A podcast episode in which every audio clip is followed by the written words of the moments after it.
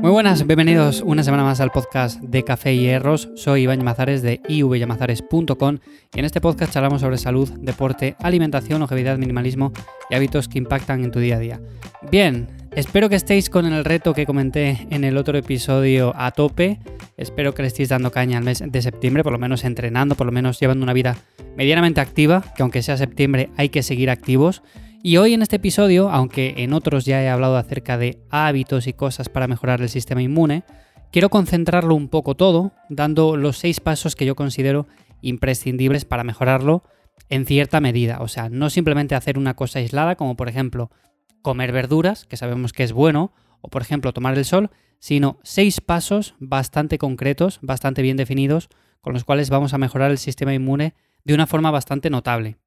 Bueno, ¿Cuáles son esos pasos? Para ir directamente al grano. Ya sabéis que a mí me gusta ir rápido en los episodios, no me gusta estar andándome por las ramas.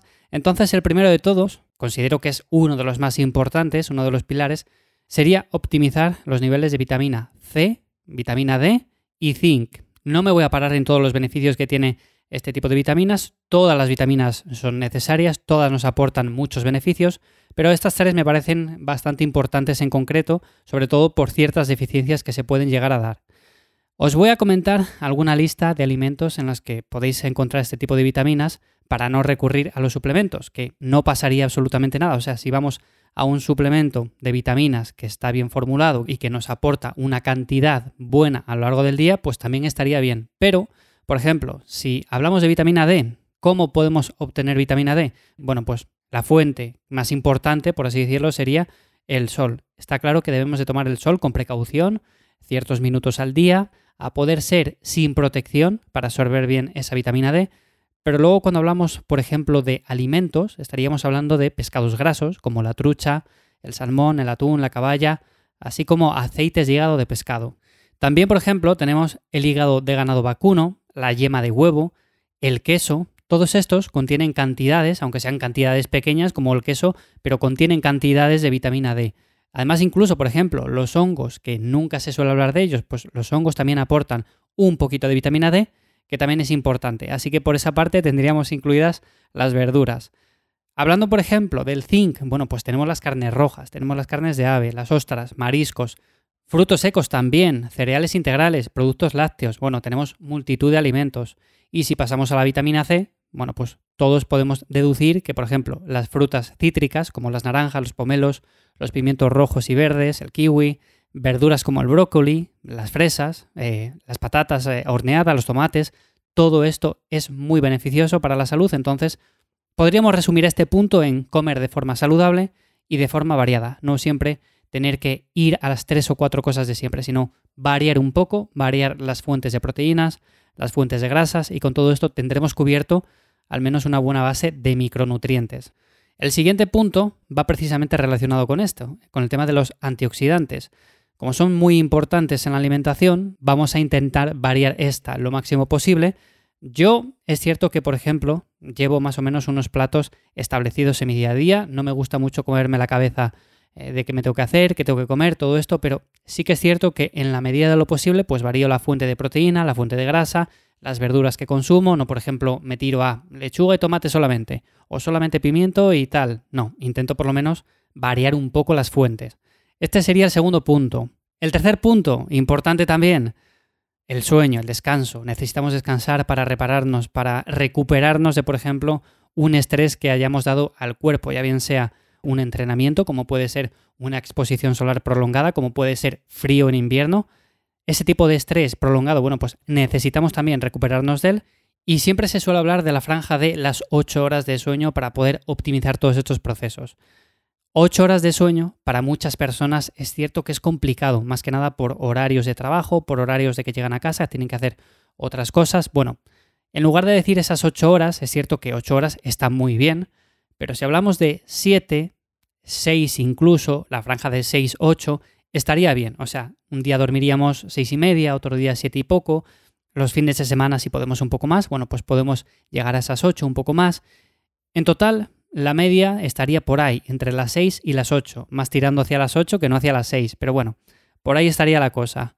Siguiente punto, ejercicio, ejercicio regular y sobre todo de intensidad progresiva. Eso no quiere decir que nos tengamos que cansar, que nos tengamos que agotar un montón y terminar arrastrándonos por el suelo.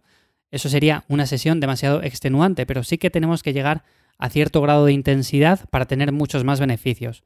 Sabéis que yo siempre recomiendo aquí el tema de hacer un ejercicio aeróbico moderado, un ejercicio aeróbico suave como caminar, trotar, andar en bicicleta, moverse en el día a día, pero aparte de eso es importante también entrenar con intensidad, ya bien sea fuerza u otra disciplina. Si por ejemplo te gusta el tema de la calistenia, pues con la calistenia estaría bien.